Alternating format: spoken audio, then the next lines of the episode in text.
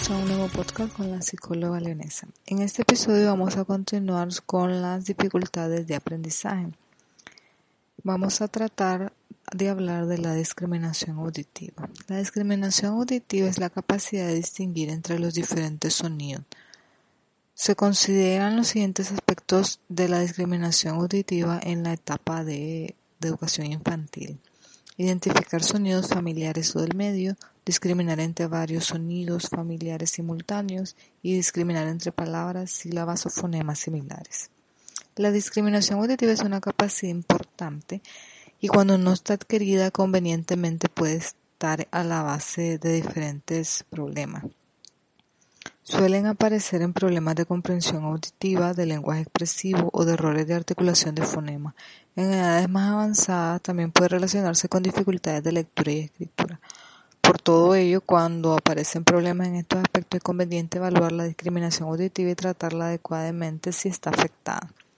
Las dificultades habituales que presentan son eh, una dificultad para identificar sonidos familiares y sobre todo discriminarlos cuando ocurren simultáneamente. Tienen especial problemas con fonemas similares como es el caso de la P, la B, T, D, K, G, etc. ¿Qué factores asociados hay? Pueden encontrarse otitis frecuentes en la primera infancia. Hay niños que han padecido otitis entre los 0 y los 24 años y pueden perder temporalmente la agudeza auditiva, por lo que puede retrasar el aprendizaje de la discriminación de estos sonidos.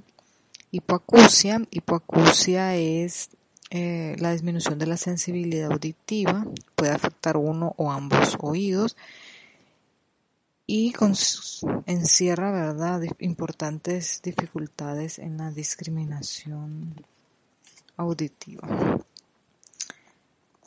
Hay que evaluar las dificultades. La evaluación considerará qué aspectos de la discriminación auditiva están afectados. Por lo tanto, si las dificultades están presentes, con sonidos familiares, sonidos simultáneos o sonidos o fonemas similares. Cuando la discriminación auditiva está afectada, es conveniente que se derive el niño para que se valore su audición. Aunque aparentemente oiga bien, lo más adecuado es descartar cualquier dificultad en este aspecto. Estimulación, la estimulación musical mejora la discriminación auditiva. Por ello se recomienda escuchar música clásica durante algunos periodos de tiempo al día. En clase puede hacerlo durante unos minutos de relajación o mientras trabaja en la mesa.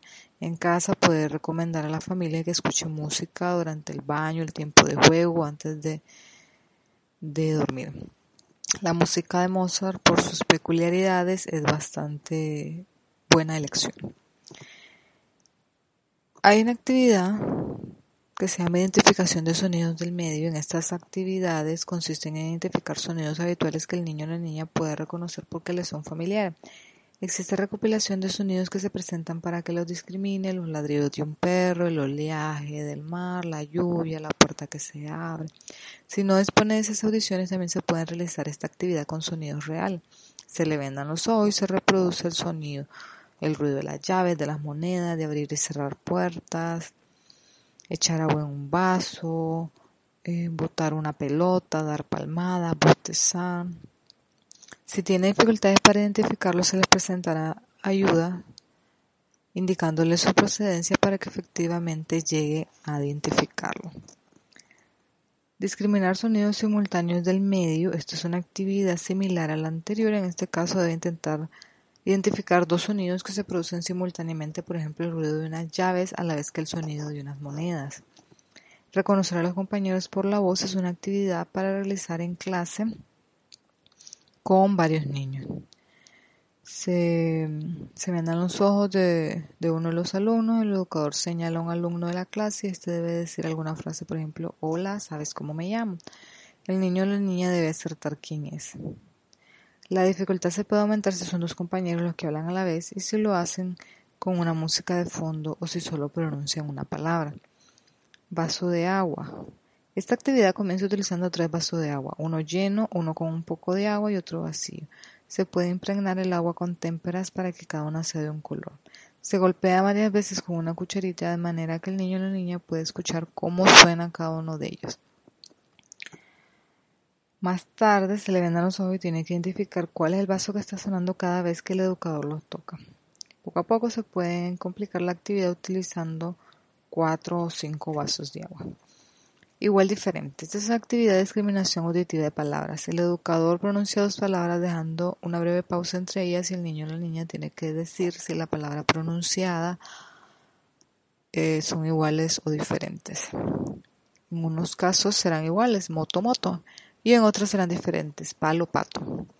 Por ejemplo, cuando se pronuncian las palabras no puede ver la boca del educador para evitar que les discrimine por los movimientos de los labios. Para ello se ocultará la boca en una cartulina similar. La tarea se complica cuando se utilizan parejas con fonemas similares. Por ejemplo, casa, gasa, bata, pata. También se pueden combinar palabras y pseudopalabras, es decir, palabras que no existen en el léxico, por ejemplo, cafetera, casetera. Repetir palabras. En este caso los niños tienen que ir repitiendo cada una de las palabras que el educador va pronunciando. Se aumentará la dificultad utilizando pseudopalabras. Otra actividad es decisión léxica. En esta, el educador pronuncia aleatoriamente palabras y pseudopalabras. Después de cada una el alumno tendrá que, decidir si son palabras o no lo son.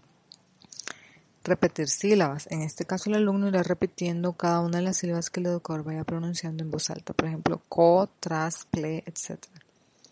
Igual diferente con sílabas. Esta actividad es similar a la que se realizan con palabras. El educador irá pronunciando parejas de sílabas y el niño o la niña tiene que discriminar e indicar si son dos sílabas iguales o diferentes. Por ejemplo, ga, ka, que son diferentes.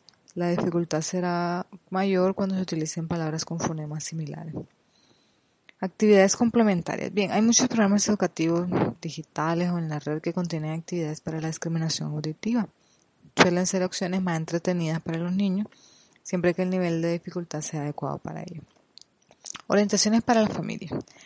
Las orientaciones que les podemos dar son, en primer lugar, deben informarles de la importancia de descartar cualquier tipo de problema auditivo. Para ello se les aconsejará consultar este problema con el pediatra de su hijo o hija. La estimulación musical, tal y como se ha explicado, es una actividad especialmente indicada para desarrollar en el hogar de manera sistemática. Desde el hogar se pueden realizar especialmente actividades de identificación de sonidos del medio, enseñándole espontáneamente la procedencia de sonidos habituales que se escuchan en la casa o en la calle. Por último, el uso de programas educativos en formato digital que estimulen la discriminación auditiva es una buena opción para que trabajen desde el hogar este aspecto cuando presenten dificultades. Bien, esto ha sido todo en este episodio. Nos vemos en el próximo donde hablaremos de otras dificultades en la educación inicial. Nos vemos hasta la próxima.